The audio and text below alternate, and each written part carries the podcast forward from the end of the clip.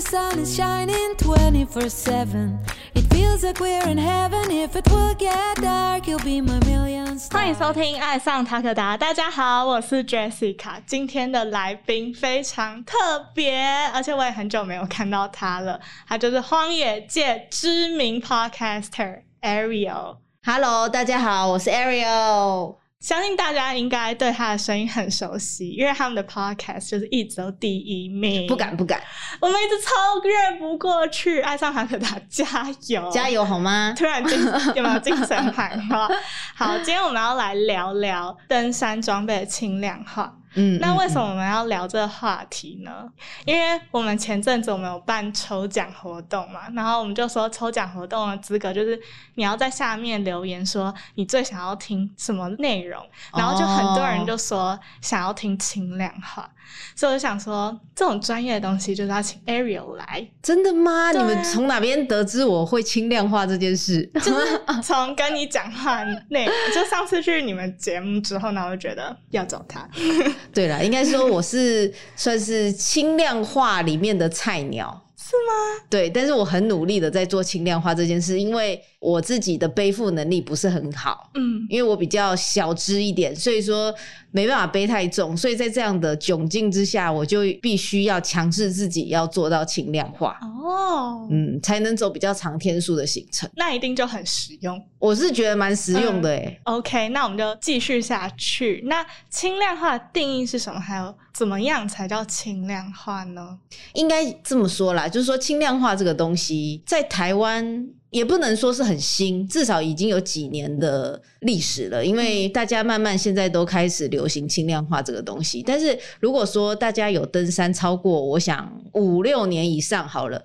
大家可能就会知道，以前在这个登山并没有轻量化这个概念。嗯我觉得像现在啊，我们有时候跟一些登山界的前辈们，或者是一些比较年长的向导们，跟他们去登山，都会发现，哎、这些向导啊，他们都背超级重，就是说这些长辈没有在跟你轻量化的啦。就他们没有在更新装备，是这样。嗯，应该是说他们不觉得轻量化有什么必要，当然是因为他们背负能力也很强。哦，再就是以前的装备啊，也没有在强调轻量化这个东西。而且我自己有点觉得啦，他们好像觉得自己能够背越重越厉害，当然是真的蛮厉害的啦。不过就是可能因为这样子的关系，所以以前那个年代是没有在强调轻量化这个东西的。但是呢，因为现在呢，我是自己觉得啦，全球化的关系，那台湾的登山观念也越来越跟世界接轨。嗯那虽然说台湾的山啦是比较没有说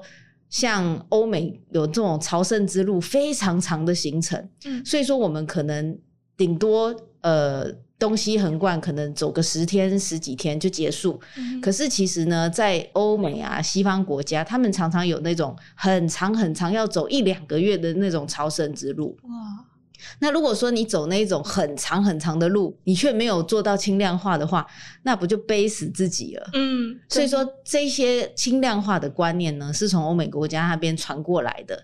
那当然也是因为现在全球化的关系，然后这样子的观念就慢慢慢慢也流进了台湾，然后也越来越多轻量化的品牌也就跟着进了台湾。嗯，那当然，台湾人也会觉得哇，原来轻量化有蛮多好处的嘛，所以就嗯慢慢慢慢。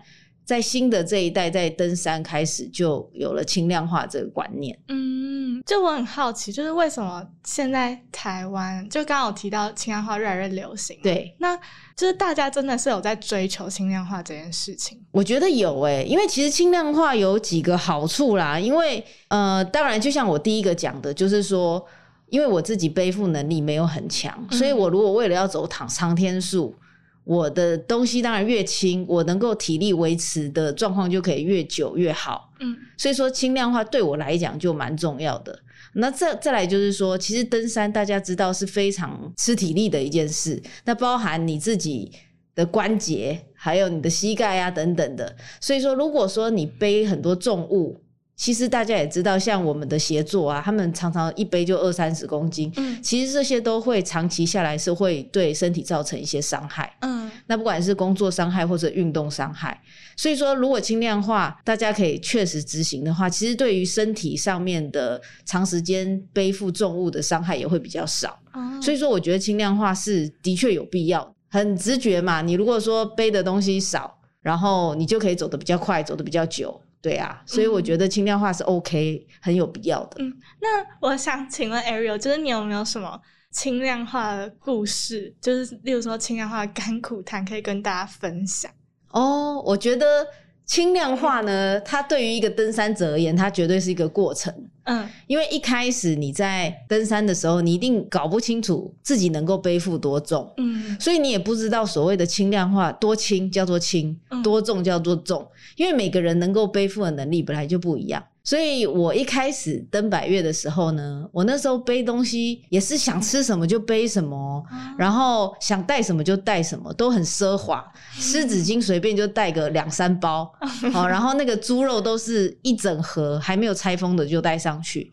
可是慢慢慢慢就会发现，当你走过一次长天数的，也没有多长。我记得我有一次只是去走欧胜，然后那个时候就背了好多吃的、好多水啊，还有很多保暖衣物等等，通通背上去之后，就三四天下来就发现，哇，真的是人生的极限不到了。得了 对对对，不得了。所以说就觉得啊，从此之后就会学到教训，你就会知道不行，才四天我把自己弄成这个样子，根本就没有必要，嗯所以才慢慢慢慢真的有深深思熟虑了一下自己应该带的装备是哪一些。嗯，那我刚好看到你的那个登山包很小哎、哦，对啊，因为你们叫我准备的是一个三天四天的行程嘛，所以还 OK 很。小。那那是有几公升啊？哦，我今天带的这个是四十五公升，哦，对，但是一般四天的行程对我来讲啦，嗯，我觉得四十五公升、五十五公升的差不多，差不多。对。哦，对，因为有些工装你是可以跟大家一起 share 背的，嗯不一定要你一个人带全部。那关于就是刚刚提到登山包公升数，你都是怎么样去做选择啊？你觉得男女会有差吗？诶，这很难讲诶，嗯应该是说你看你这一次的行程安排是怎么样。嗯那最简单的当然是，通常天数长的，你需要的包包也会比较大。嗯。然后再来就是说，你看你跟你的队友们，比方说你们是一个团队一起攀登，还是你是一个人独攀，嗯，那你会需要带的装备就会不一样。哦，那即便说你是一个团队一起去，可是嗯。大家如果都决定啊、呃每个人都睡个人帐，嗯。每个人都是餐食自理，嗯。那这样也许你就要带的东西就会相对比较多。嗯，好、那也不一定啦，哈、所以说反正总之你可能要看你整个团队的结构是怎么样，然后你才会去决定说你要带哪些东西，嗯然后你决定了带哪些东西，你才来选择你要背什么样的包包。我是这样子啦，嗯对，所以说我自己的包包就是三十八的，然后四十五的、五十五的、六十五的我都有。哦，，对，然后就看不同天数你需要带的东西不一样。哦，嗯，那刚开始就是我很好奇，就是你们刚开始爬百越的时候，你们都是嗯、呃登山包就直接买吗？还是就是有租，然后试试看觉得好用才会去买？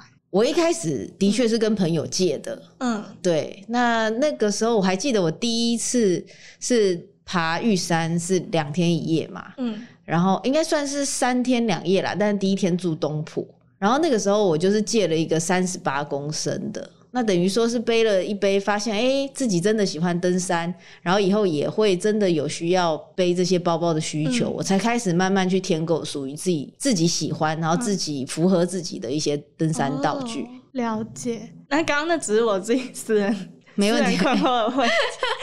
那就是关于轻量化的装备啊，嗯嗯嗯，因为有些就是标榜轻量化就会比较贵一点，哦，对对，然后我很想要知道，就是哪些是真的值得入手，就是你现在用过的东西。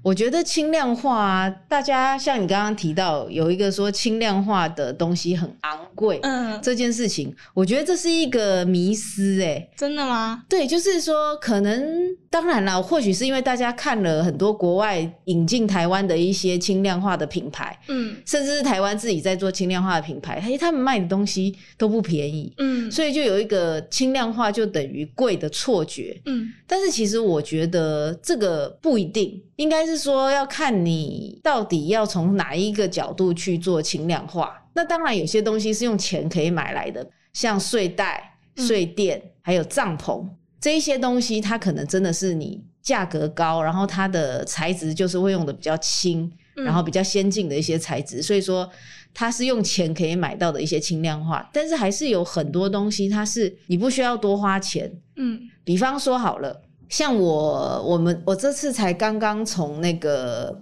呃白姑大山下来，然后我们白姑是走三天的行程。嗯那我们大家最后决定是共火，就大家一起吃饭，嗯所以一起共主食。然后呢，那时候我就负责带锅子。